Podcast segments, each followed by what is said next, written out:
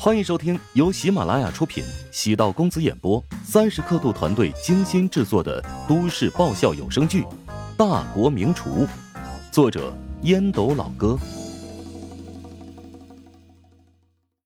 第五百二十四集。对不起，我来晚了。乔治主动跟评委道歉。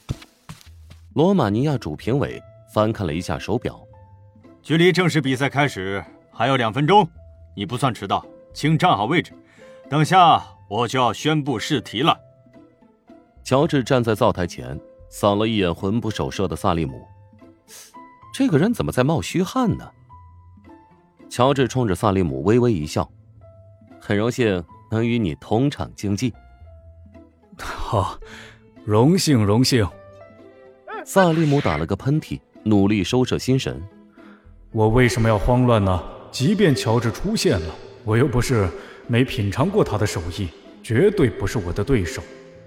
即使他没有成植物人，我没能够轮空晋级，但我抽的签也是上上之选。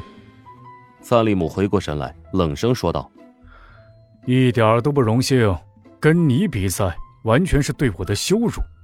你这种人品很差的厨师，是行业的耻辱。”哎呦，火药味很浓啊！乔治暗叹了口气，表情变得严肃。萨利姆的实力如何？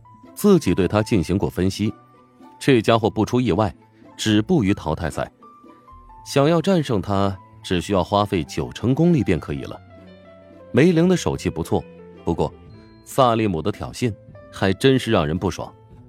罗马尼亚的主评委宣布题目。请在四十五分钟之内，以现场的食材为基础，烹饪一道与鸡有关的作品。萨利姆的瞳孔放大，真是天助自己！天竺是一个很有意思的国度，他们将鸡肉列为素食。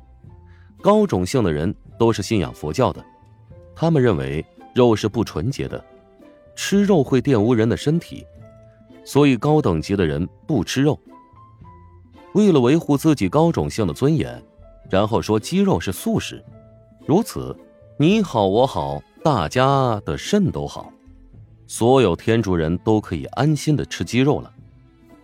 对天竺厨师而言，也有很多种处理鸡肉的方法。如果换成牛肉或者猪肉，基本上萨利姆就得颇为头疼了。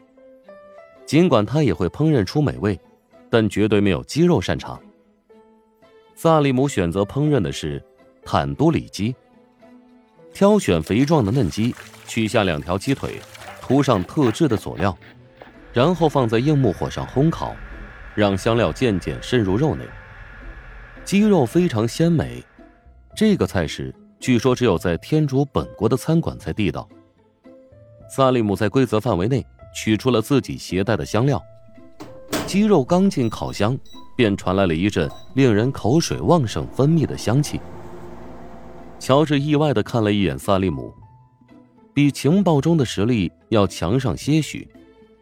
乔治开始准备自己的作品，选择一块整鸡，给鸡进行按摩，表情凝重，宛如在做一件特别庄重肃穆的事情。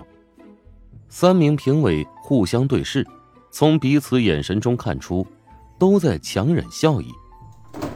等待鸡肉出烤箱，萨利姆见乔治如此滑稽的行为，心中大定。果然如自己所料，他只是个会投机取巧、哗众取宠的家伙。乔治出现的瞬间，反东道主联盟成员之间的信息爆炸了。什么？那个植物人醒了？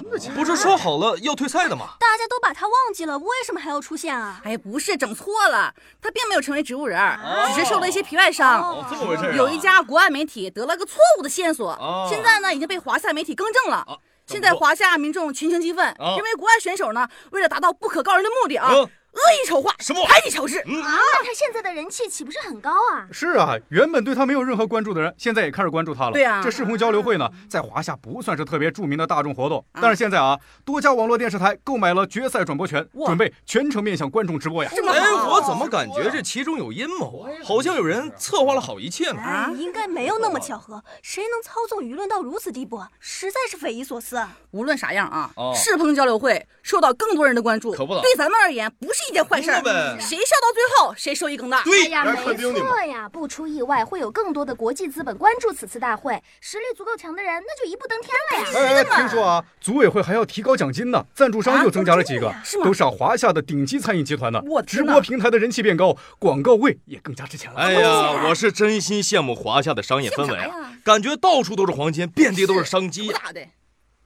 所有人都开始关注乔治和萨利姆的比赛，不是因为乔治曾经赢了桑德拉，而是摔得粉身碎骨的植物人突然复活了。哎，你们觉得萨利姆的胜算有多大？萨利姆呢，虽然实力不算特别优异，但是呢，是天厨最顶级的青年厨师。你说到了这个层次，谁没两把刷子呢？至于乔治嘛，只能说是徒有虚名，是一个善于营销的高手，真正实力也就是个普通厨师。没错，我品尝过乔治烹饪的食物，不仅贵，还特别的单调、枯燥、乏味，性价比极低。对呀，我支持萨利姆取得比赛的胜利。反东道主联盟内的结论一致，都不看好乔治能胜出。当然，也因为百分之九十的人都上过乔帮主的当。乔治在给鸡进行按摩，不是故弄玄虚，而是通过独特的手法将鸡肉的纤维柔顺，如此这样的鸡肉烹饪出来的口感更佳。乔治所做的是一道宫廷御膳——燃脂剔炒宫保鸡。烹饪时不对汁，不用芡，不加水，不加汤。当按摩完毕，开始整鸡剔骨，厨刀如同手臂，精巧取骨，让三名评委赞叹不已。华夏厨师的刀工毋庸置疑。鸡肉切成一厘米的鸡丁，锅热入油，烹制辣椒至紫红色，滑入鸡丁，待其变白，将鸡丁离油趴围在锅边。油窝在锅中间，加辣椒面、葱、姜、蒜、糖，高温激发香味儿。待红油出，烹酱油，淋几滴醋，再投入炸好的花生米，一起翻炒均匀。出菜不能超过二十五秒，色泽红亮的一道菜便已经做好了。至于萨利姆的菜还在烤箱内，这这就结束了。萨利姆吃惊的望着乔治。